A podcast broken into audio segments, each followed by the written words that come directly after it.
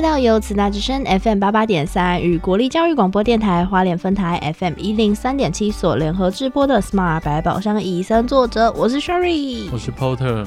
今天呢，帮大家邀请到是有五年生态志工经验的林校长。嗨，大家好。校长，其实说实在啦，台湾的它的纬度跟经度真的是非常小，所以它的生态环境可能不会非常多元，可能没有什么沙漠啊、冰原啊。但是我们光看就是以我们自己的那个生态，就是帮它保留的栖地，可以让很多就是渡冬的鸟类在这边停一下。对对对。如如果真的能看到上千只的天线宝宝，哦，我好期待哦！你们没有看过，它真的很可爱。其实我自己的经验是，只有那种小时候有自然课，然后爸爸就是直接从台北开车开到台南黑面皮鹭的家乡。不好意思，我半只眼都没看到，但我没有像校长一样，就是连续去啊，我们就只去那一次，最后我们都去吃石目鱼了。其其实小笨很哈，不是云林看得到，花莲也看得到，花莲也有，对，在受风，但是我们看到就是顶多是一二十只而已，就这样跳跳跳啊，小变很真的很可爱。那小变很是爱尔兰的伯鸟，爱尔兰。高纬度的，它飞来到台湾渡冬，去年哈。那我们的那个办事处啊，就用我们的我们的火鸟，就是我们的地质，嗯，啊，跟他们的那个小编粉做了一个卡片，贺年卡片，联名的概念。对，然后也因为这样子哈，然后大家就就帮那个小编粉取名字来，啊，就说土豆鸟最好了，土豆就是土豆配爱尔兰的那个威士忌，非常非常搭。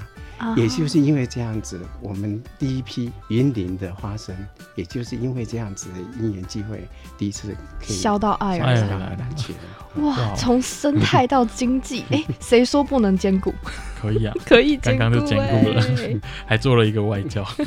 那我其实蛮好奇的是说，因为以前呢，就是透过像是在影片中，我们一直都会觉得说，哦，好像是说，嗯，这些。大自然都是理所当然的，像是刚才我们讲到的，好像都是美好的那一面，有嗯我们的呃不同国籍的鸟类来飞来台湾渡冬啊，或者是说台湾自己本身就有很厉害的昆虫啊，很美丽的昆虫。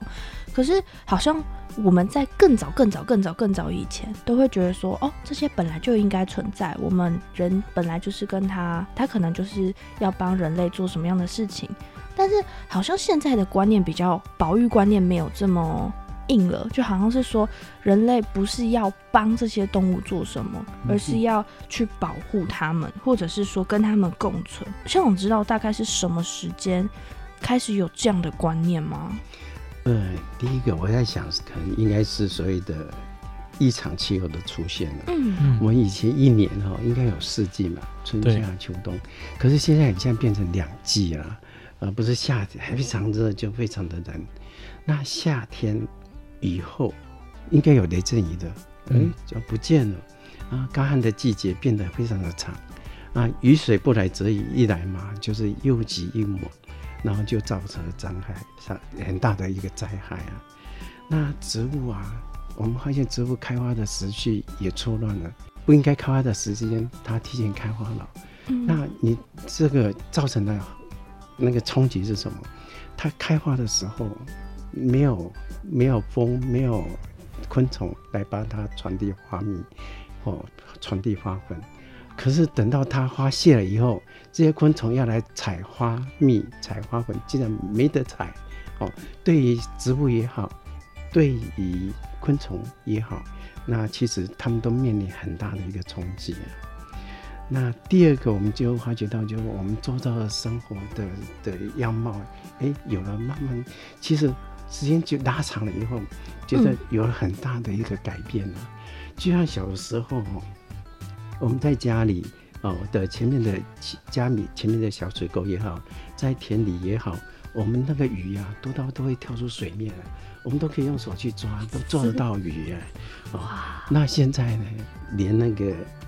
青蛙都找不到了，我只看过臭水沟。然后那个秋季啊，嗯，就是第二季的稻子收割完以后，嗯，那农民就会把土地释放出来，然后让大家去种那个萝卜。那萝卜开花的时候，它可以吸引满园的那个白粉蝶，我现在也看不到了这样子。哦。然后还有，就是说在夏天的晚上，嗯，其实我们到处都会看到萤火虫，嗯。啊，尤其是操场啊，那我们都就是所谓的什么轻罗小伞扑流萤啊，嗯，我们小孩子就要追逐，相互追逐也好，在追逐萤火虫也好。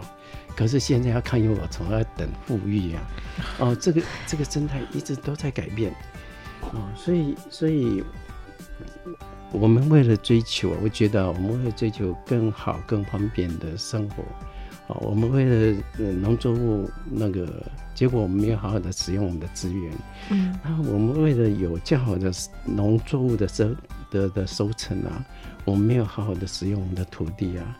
啊，反而是把我们的环境、把我们的生态给改变了，所以我们习以为常的凉风细雨不见了，我们可以看到的鱼虾也不见了，我们看到蝴蝶有偶尔一数量也越来越少了。哦，我们发觉到我们的环境已经有很大很大的改变跟冲击。因为像这一点，就是刚刚林校长讲这样的从小到大的过程，Porter 其实也有很大的体会，因为。波特家也是在那种台南的乡下，然后刚刚林校长说那种鸟迹很多飞下来，我有看过。可是我们是麻雀，然后那种很多蝴蝶啊飞来飞去的情景，我们也都有看过。可是到现在 Pro 回去，这个情景就越来越少，因为田可能都被拿去盖房子，然后草啊或是一些呃可以让像萤火虫生存的地方全部都砍掉了，因为。因为毕竟那些地都是私人用地，它它是私人用地，只是说放着，没办法真的拿来富裕。对，那想问一下林校长，如果像我们现在的小孩或是学生们想要去接触，像刚刚校校长提到那些情景，我们可以再从哪里去接触到？其实我们在学校哈，我们现在也很重视所有环环境教育啊，我们老师哈。一学年嘛，至少要受四个小时的环境教育。那我们在学校也都会排安排环境教育。那我们都会趁着诶户外教学的过程当中，我们就是顺便就安排一些环境教育。嗯那让孩子来来认识这些植物也好，顺便告诉告诉他们这些植物要能够保持下来。嗯，我们可以透过什么样的一个方式？举一个很简单的例子，譬如说我们在清除我们。哎，步道旁边的那些杂草，嗯，其实就要很用心啊。如果你除的很干净的话，好，那原来的生长在那边的的的植物有可能就没有了，因为外来种强势树种很快就把它的地原来生长的地方给抢走了。对，那我们的地，我们的生，我们周围的样貌，生态样貌就这样子就改变了。嗯，我们会告。教小孩子怎么去观赏植物，让他因为喜欢，然后会去爱护它。然后我们也会跟他讲，比如说看到不好的，比如水沟里面的臭水沟，它是怎么形成的？废水啊，废水，废水，我们怎么去处理？啊，我们怎么，呃，因为这些废水就会间接的就会直，应该是直接，就会影响到本来在水沟里面生存的那些、那些、那些生物嘛。好，那因为我们。就是求方便嘛，啊，那洗那个怎么洗洗一洗东西都倒进去，倒进去，然后就水沟就污染了。所以我们以前在河里面，我们就会小时候会在河里面抓鱼、抓虾、玩水。所以我们的泳技、游泳的技术都是在河里面练出练出来的。你知道以前那个河啊，脚河床啊，脚踏下去那是细沙。是很舒服的，是很干净的。那雨在那有，我们都看得到的。可是现在一踏下去，脚就抽不出来，为什么？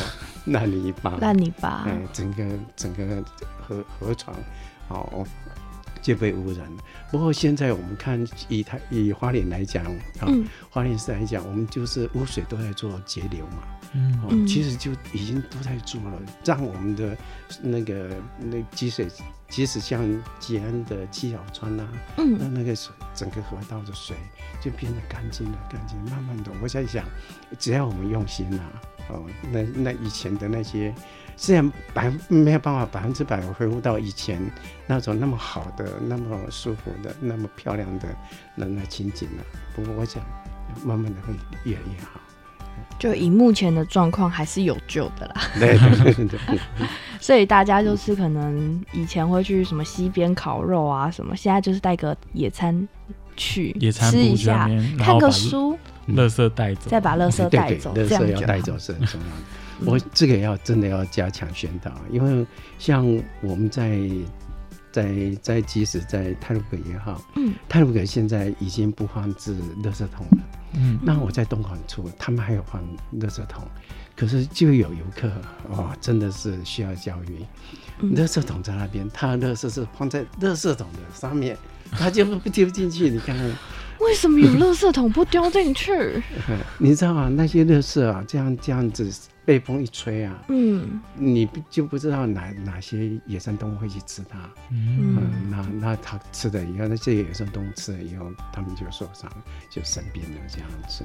嗯，对，其实我觉得人吃的东西真的是最不健康的。什么东西吃完之后真的都不行，所以大家真的如果是在野生的林区啊，或者是生态环境，看到垃圾桶，就是真的把它放进去盖好，或者是把它带回带下山带离开这样子。像我们在圆山植物园啊，我们就是会宣导所有的垃圾全部带下山。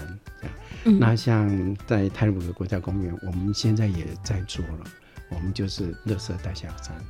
嗯，很多很多的风景区都在朝这方面在努力哦，原来如此。可是其实我蛮好奇的，就是像是刚才有听校长分享说自己会带着书啊，或者是带个小餐桌，就到呃充满生态沐浴的地方，就是可能去度过一个下午这样子。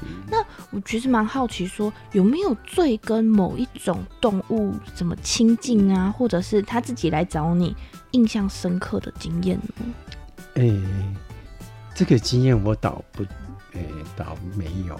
嗯，就是哎，不知道，可能还要再去我的记忆里面去 去挖掘出来这样子。不过我所说的对于那个植物的训练呢，呃，我我所知道就是开发植物啊，它要繁衍它的下一代啊。嗯。他一定要想办法把他的花粉啊，他的果实给送出去。嗯，啊，就像植物啊，其实植物它是不会走动的，哦，它要想办法把它的花粉种子传播出去的话，它要想办法。所以对于植物的来讲，我常常用它来当做生命教育啊。我说植物它不会走动，嗯，它都会想办法存活下来。人会走动啊。哦，人会行，人会走动啊。嗯，那还有什么不能不能解决的问题啊？那个植物都会想办法让自己存活下来。举个例子啊，像生长在林下植物的那个冷青草，啊，很有意思哦。它怎么去传播它的种子？它就利用所谓的光光，就是太阳哈透它，因为它是林下植物。然后林下植物的话，那太阳会透过那个，诶空隙，就把阳光洒透过那空隙洒在那个林下植物那个园区里头，然后它是会滑动的。当那个膀胱滑动到那个冷青冷青草上面的时候，嗯，它就利用那瞬间的热能，就将它的种子给喷射出去。然后你在那个林下植物你去观察它的时候，总会有呜呜的这样啵啵啵。其实他在撒他的种子，他去运用那个刹那时间是很有趣的。我们都会，如果有机会的话，我们都会引导游客也好，小朋友去看。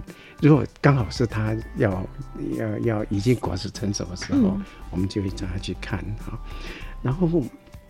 诶，我我看到的，我虽然我自己没有看，没有那种经验啊，就是因为他那个要很细的一些观察，但是我看到就是影片上所提到的那个兰花，哦就让我还印象很深刻。嗯，哦，那个兰花呢，它是用诶很浓郁的。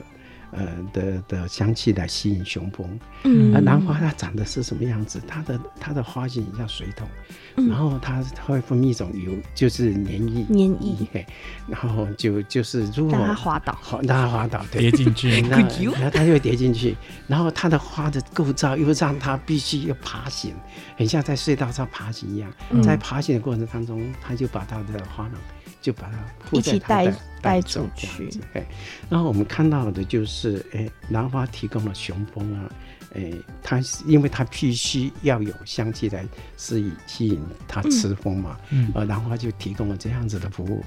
然后呢，雄蜂呢也帮兰花提传递了它的花粉，这样子。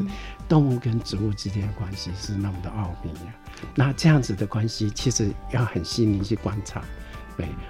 那在这个片中，这这个这部片子里头啊，我们就看到这样的情景，哎，真的很让人觉得很惊艳这样子。哦，其实刚才讲校长跟我们分享到影片中的那个，就是虫掉到花里面，我真的觉得那个很可怕。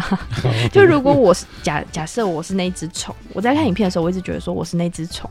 我就这样不小心咕溜一个滑到一个洞里面，然后这样硬生生爬出来之后，嗯，身上多了两个东西，而且身上还黏黏的，真的很可怕。所以我觉得植物跟动物或是昆虫互动的感觉真的是很神秘。他们可能是好几千年，最后就是一起演化出这种行为。对对对对对。所以我刚才讲到花旗就是这样子，那个花旗如果乱掉以后，嗯，那那个那个帮它传递。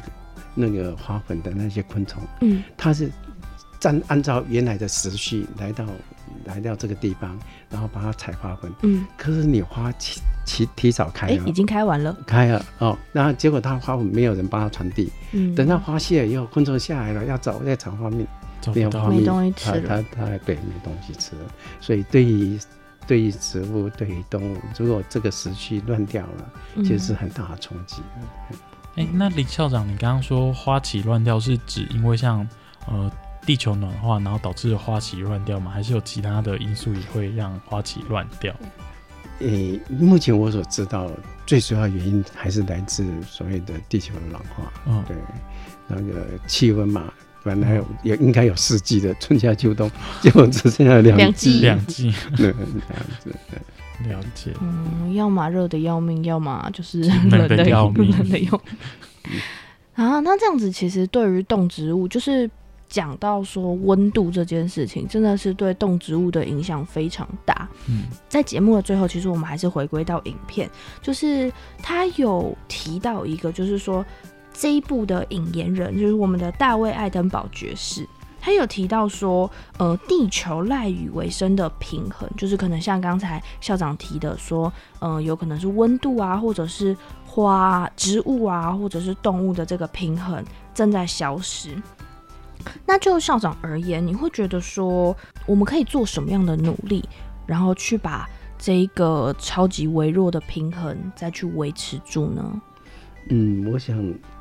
呃，很重要的一点就是栖地的保护了。嗯，哦，就像片中所提到的，他说地球生命的稳定取决于不同栖地之间的连接，而这个连接如果有一个栖地被破坏了，连接就破坏了，生命之间就不能再环环相扣，哦，我们生命就面临了难以存续的困境了。那我可以分享一个呃七地成功保护的例子哈，哦，在。宜兰釜山植物园哈，每年的十一月，他会要求他们员工哈，就是在下午五点之前，嗯，要通过那个福山一号桥啊。那为什么？因为那个那个每年呢，十一月是梭德氏赤蛙的求偶期，所以到十一月以后，那些梭德氏赤蛙，它会从山坡跨越马路，然后下。就到西川去这样子，嗯，所以十一月的福山呐，哈，啊，到那个一号桥啊，其实底下布满了都是说的是赤蛙，而且他们求偶期很很很很有趣啊，他们会真心的到那个那个那个石头的上最上顶，嗯，顶头，嗯，在那边求偶，他最有机会求的我这样，哦，他们会跑到最最高的那个。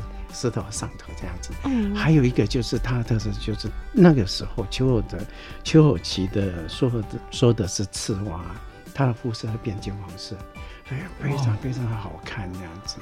啊，那个七弟他们他们就是说他们在观察我怎么让那个说的是赤蛙很安全的下到那个七村，所以他就其实，在那边除了福山植物园以外。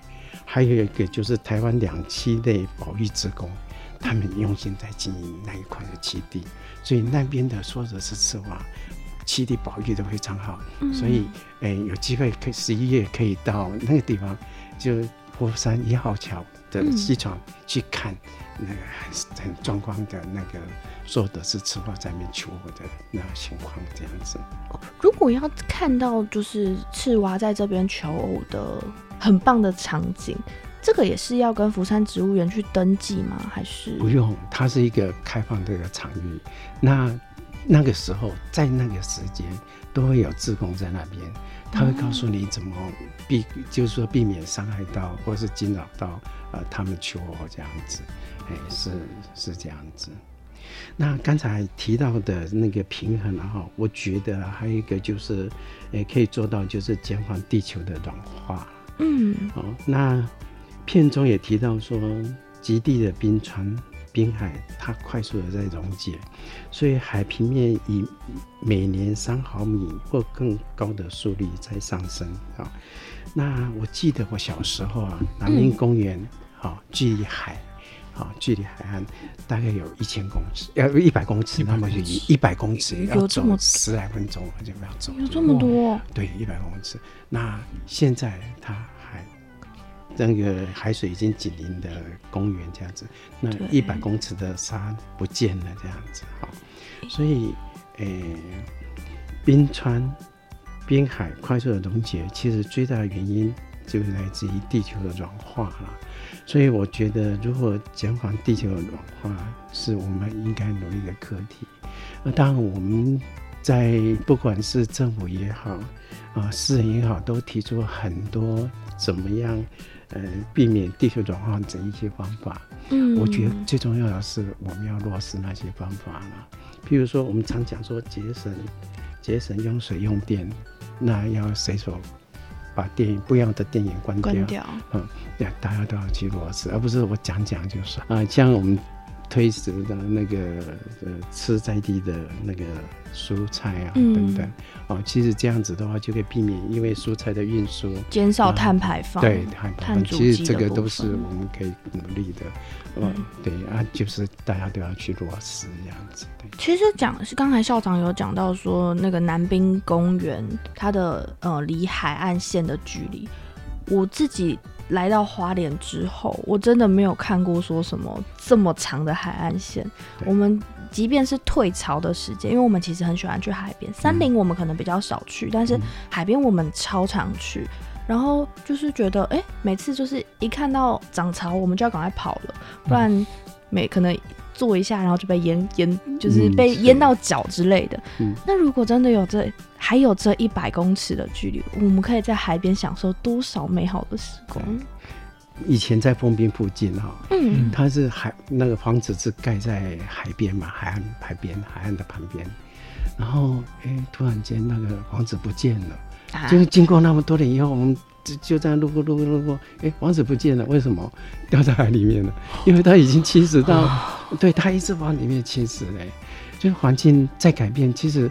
我们如果不用心去观察，哎，它其实已经做了很大的变化了。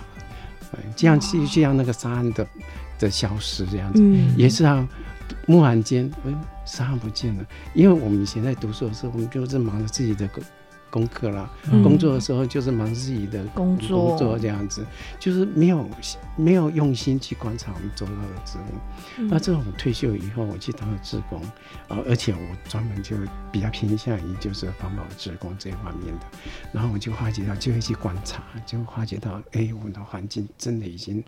是这几天来，我做了很大的变化了，跟我们以前看到的已经都不再一样。对对对。